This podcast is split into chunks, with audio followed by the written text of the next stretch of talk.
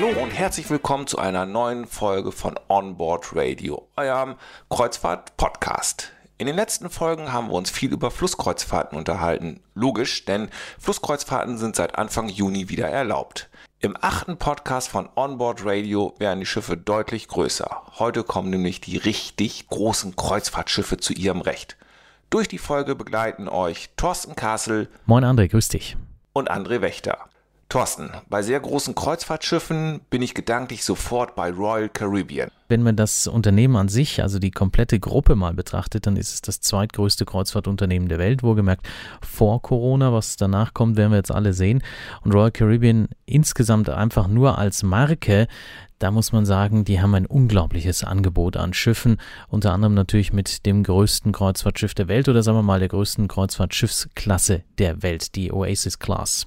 Da muss ich mal eben einhaken. Oasis Class. Erklär den Hörern doch mal, woher kommt der Name? Benannt ist die Schiffsklasse nach der Oasis of the Seas. Das ist das erste Schiff aus dieser Reihe gewesen. Äh, dann haben wir natürlich die Allure of the Seas noch, die Harmony of the Seas, die Symphony of the Seas. Und äh, meines Wissens wird im Frühjahr 2021 dann auch das fünfte Schiff äh, erwartet, wird gerade aktuell in Frankreich gebaut. Und ein sechstes Schiff ist ebenfalls schon in Auftrag gegeben. Immer wohlgemerkt das Ganze vor Corona. Wie sich dann letztlich das Ganze weiterentwickelt, müssen wir einfach mal abwarten. Aber man muss dazu sagen, Royal Caribbean International International, die haben mit ihren Schiffen gerade diese Oasis of the Seas, Allure of the Seas eingeführt, dass die Menschen teilweise gar nicht mehr nach Destinationen gebucht haben, sondern nur noch nach dem Schiff, weil das Freizeitangebot so riesig ist. Also es ist wirklich unvorstellbar, was diese Schiffe alles bieten. Nun hast du die Hörer aber richtig neugierig gemacht. Ich hoffe, du kannst deinen vollmundigen Worten auch Taten folgen lassen.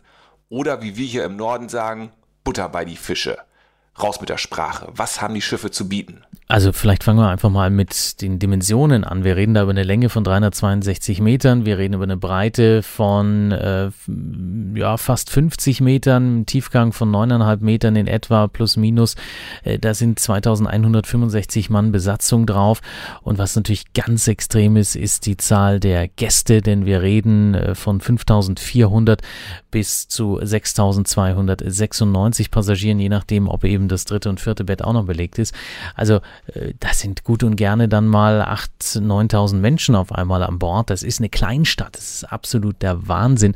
Und diese Schiffe, die sind äh, auch ziemlich teuer. Also man munkelt immer, weil die Reedereien tun sich da schwer, äh, klare Zahlen zu veröffentlichen, aber man munkelt von 800 Millionen Euro, was so ein Schiff einfach mal kostet.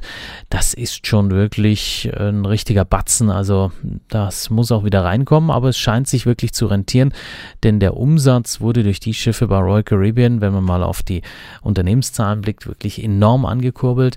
Also das hat sich bezahlt gemacht. Gibt übrigens an Bord bis zu 37 verschiedene Kabinenkategorien. Äh, das ist auch so etwas, wo du dir dann denkst, die Yesas nah, die haben ja vor einigen Monaten komplett ihre Kabinenstruktur geändert. Äh, früher war das äh, ein bisschen übersichtlicher. Mittlerweile ist es wirklich so, dass man besser ins Reisebüro geht und sich beraten lässt, weil ansonsten sitzt man in einer Kabine, mit der man überhaupt nicht gerechnet hat. Natürlich sind wir, die Kreuzfahrtspezialisten von Onboard Radio, gerne behilflich beim Finden der richtigen Kabine. Interesse an einer Kreuzfahrt mit Royal Caribbean? Kein Problem. Schickt uns eine Mail an info at onboardradio.de und dann finden wir die richtige Kreuzfahrt und auch die richtige Kabine. Doch nun erstmal zurück zum Schiff. Bei dieser Größe reicht vermutlich der Urlaub nicht aus, um nur das Schiff zu erkunden. Du warst ja schon mehrfach an Bord. Wie bekommt man etwas Struktur in eine Kreuzfahrt auf einem so großen Schiff? Um diesem Schiff irgendwie Herr zu werden, weil ich selbst war bei der Markteinführung der Harmony of the Seas an Bord und auch der Symphony of the Seas an Bord und dann ist man meistens so 48 Stunden drauf und das reicht bei weitem nicht. Also teilweise, ich habe auch schon auf der Harmony da nochmal eine Woche Urlaub gemacht, selbst da gehst du runter und denkst, der Himmel, Herrgott, nochmal. Also ich habe ja äh, überhaupt nicht alles gesehen, ich muss noch eine Woche hier drauf bleiben, aber damit wir mal so ein bisschen Struktur reinbekommen, es gibt verschiedene Themenbereiche, die mit der Oasis of the Seas eingeführt worden sind. Den Begriff, den die Amerikaner von Royal Caribbean dafür verwenden, ist Navy Neighborhoods. Also wenn wir es mal durchgehen, Entertainment Place zum Beispiel auf Deck 4, da gibt es dann das große Theater, da finden bis zu 1400 Menschen Platz. Das Ganze erstreckt sich über drei Decks. So far, so good. Also das kennt man. Dann gibt es Comedy Live, das ist so eine Comedy-Bühne mit wirklich britischem und amerikanischem Humor. Muss man einigermaßen gut Englisch können. Für Jazz on Four, ganz fantastisch, ein Jazzclub, meist im Stil der 1920er Jahre, variiert natürlich auch von Schiff zu Schiff. Dann gibt es einen Nacht Nachtclub da drauf. Es gibt Dazzle, das ist eine Tanzlounge mit Fensterfronten zum sogenannten Boardwalk und zum Aquatheater. Da komme ich gleich noch dazu. Es gibt Studio B, das ist das Theater mit Eisfläche. Da gibt es dann eine Eiskunstlaufshow. Da kann man auch selber Eislaufen machen oder es findet Lasertag und sowas da drin statt. Und dann gibt es natürlich auch noch Casino Royale. Das ist das äh, Spielcasino, was bei allen Royal Caribbean Schiffen äh, auch eingebaut ist. Dann äh, Deck 5 und 6, da gibt es Vitality at äh, Sea, also Spa und Fitness. Das kennt man soweit. Ähm, bei den Oasis-Class-Schiffen ist vielleicht so ein bisschen das Problem, dass man nicht mehr den ganz großen Blick übers Meer hat, irgendwo auf Deck 12, 13, 14, sondern ist wirklich eher indoor. Dann gibt es vielleicht irgendwo mal ein kleines Bullauge, da kann man rausschauen. Was schön ist, man kommt äh, vom Fitnesscenter über eine Treppe runter zum Laufdeck und dann kannst du wirklich einmal rund ums ganze Schiff laufen, auch wieder nicht oben, wo das Sonnendeck ist, sondern eben unten.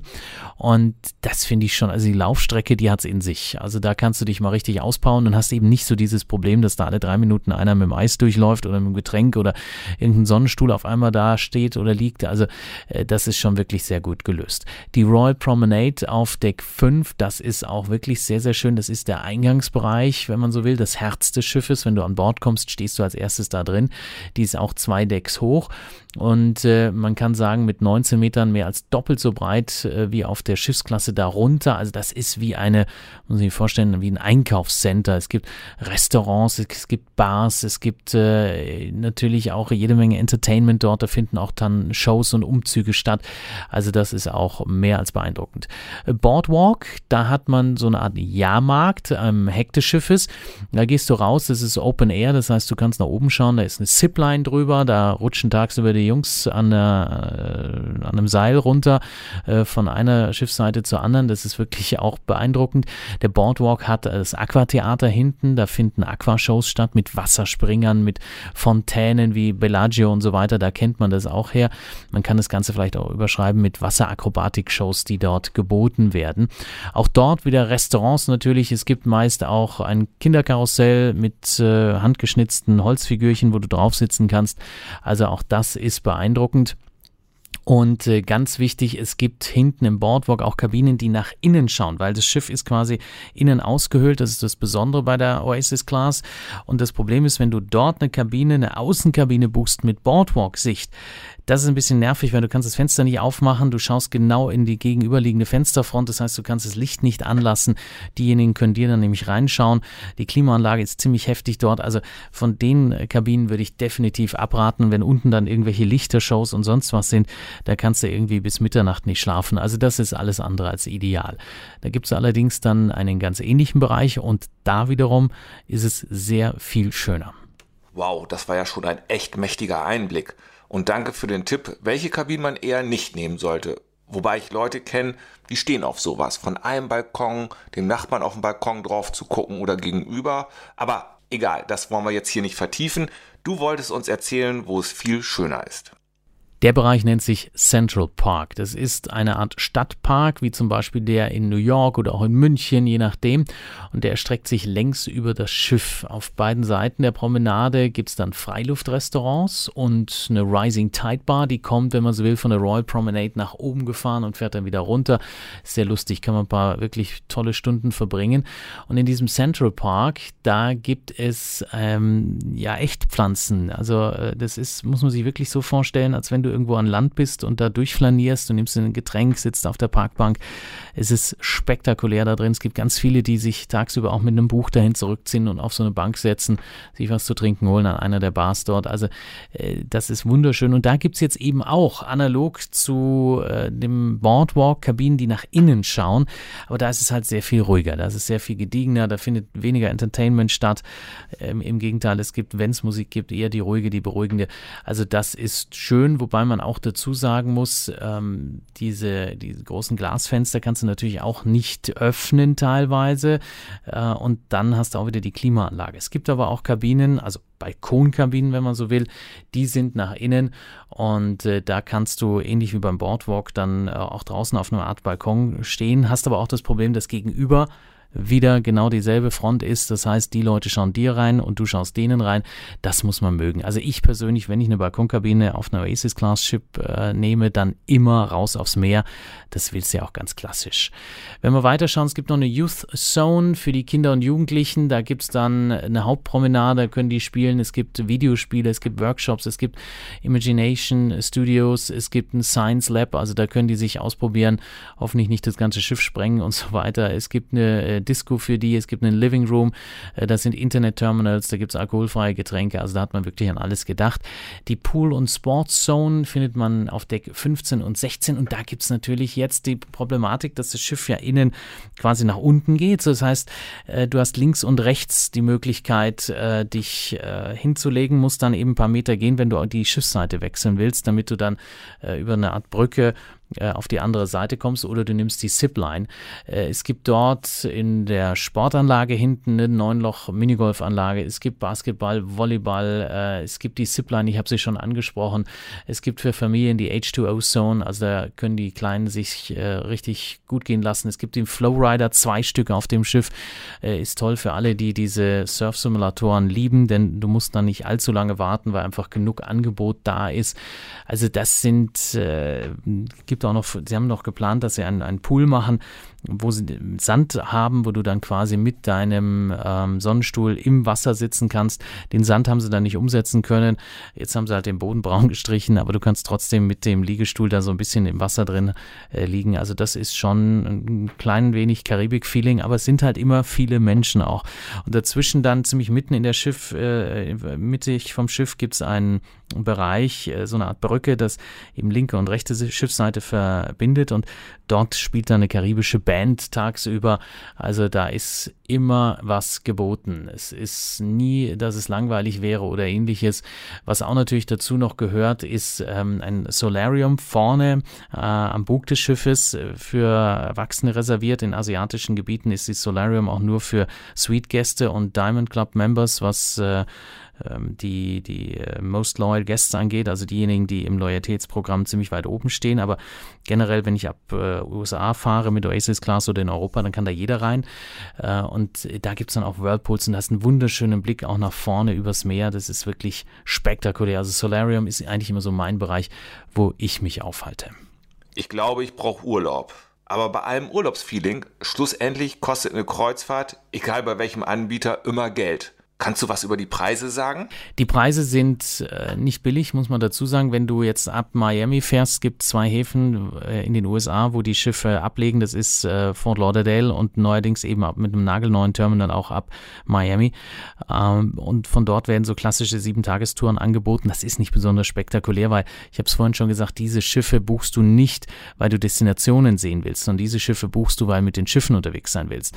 Gibt zum Beispiel ganz viele Kunden von uns, die die Schiffe buchen buchen, weil ihnen die Broadway-Musicals an Bord so gut gefallen. Also Mamma Mia oder sonst was äh, wird äh, pro Schiff ein bisschen was anderes geboten und dann buchen die Schiff für Schiff durch, um eine andere Show zu sehen. Also auch das gibt es. Jeder Kunde hat da so seine Vorlieben. Äh, die anderen möchten äh, Zipline unbedingt fahren und wieder andere möchten den Flowrider auf diesen Schiffen nutzen, also den, den Surf Simulator, äh, diese künstliche Welle sozusagen. Also da gibt es ganz unterschiedliche Beweggründe. Es wird dann natürlich auch auch äh, das eine oder andere persönliche Reservoir von äh, Royal Caribbean angefahren. Äh, Coco Cay fällt mir ein, da will man unbedingt die großen Schiffe auch hinfahren lassen oder Labadee als Teil von Haiti, das gehört Royal Caribbean, da hat man auch eine Art Freizeitpark draufgestellt. Und was die Preise angeht in den USA, da geht es dann irgendwo los, 700, 800 Euro die Woche. Äh, in Europa sind die Schiffe schweineteuer. Also das muss man echt sagen, da fahren sie natürlich dann auch Destinationen an, wie Rom, wie Barcelona, da starten sie meistens, äh, Marseille oder ähnliches. Und dadurch, dass dann eben aus Nordamerika viele Gäste rüberfliegen und ausgerechnet mit diesen Schiffen unter unterwegs sein wollen und bereit sind, jeden Preis zu zahlen, ist das unfassbar teuer. Also da muss man mm, Abstriche machen. Ich selbst finde es nicht besonders äh, prickelnd, in Europa mit den Schiffen unterwegs zu sein. Wenn, dann mache ich es wirklich nur in der Karibik, weil da kann man hier und da wirklich ein schönes Schnäppchen auch machen. Vielleicht helfen ja einige Eckzahlen, um auch in Europa eines dieser großen Schiffe zu buchen. Es gibt ja so diese Funny Facts rund um die Schiffe. Es sind 241 Kilometer Rohrleitungen zum Beispiel bei der Oasis of the Seas verlegt worden, 5310 äh, Kilometer elektrische Leitungen. Es sind 21 Pools äh, am Start. Es gibt äh, jeden Tag äh, 2100 Kubikmeter Frischwasser, was da reingepumpt wird. Central Park, da haben wir über 12.100 echte Pflanzen und sogar Bäume, die bis zu sieben Meter hoch sind. Und äh, wer jetzt die Joggingbahn Bahn nochmal äh, austesten möchte, von der ich vorhin schon gesprochen habe, die äh, umfasst 692 Meter. Also wie gesagt, das ist die längste auf hoher See. Danke Thorsten Kassel für den Einblick in die großen Kreuzfahrtschiffe der Welt. Wenn ihr wollt und wenn ihr mögt, hören wir uns nächste Woche wieder. Und bis dahin surft doch mal auf unserer Homepage vorbei und sucht euch euren nächsten Urlaub aus. onboardradio.de. Tschüss. Bis zum nächsten Mal.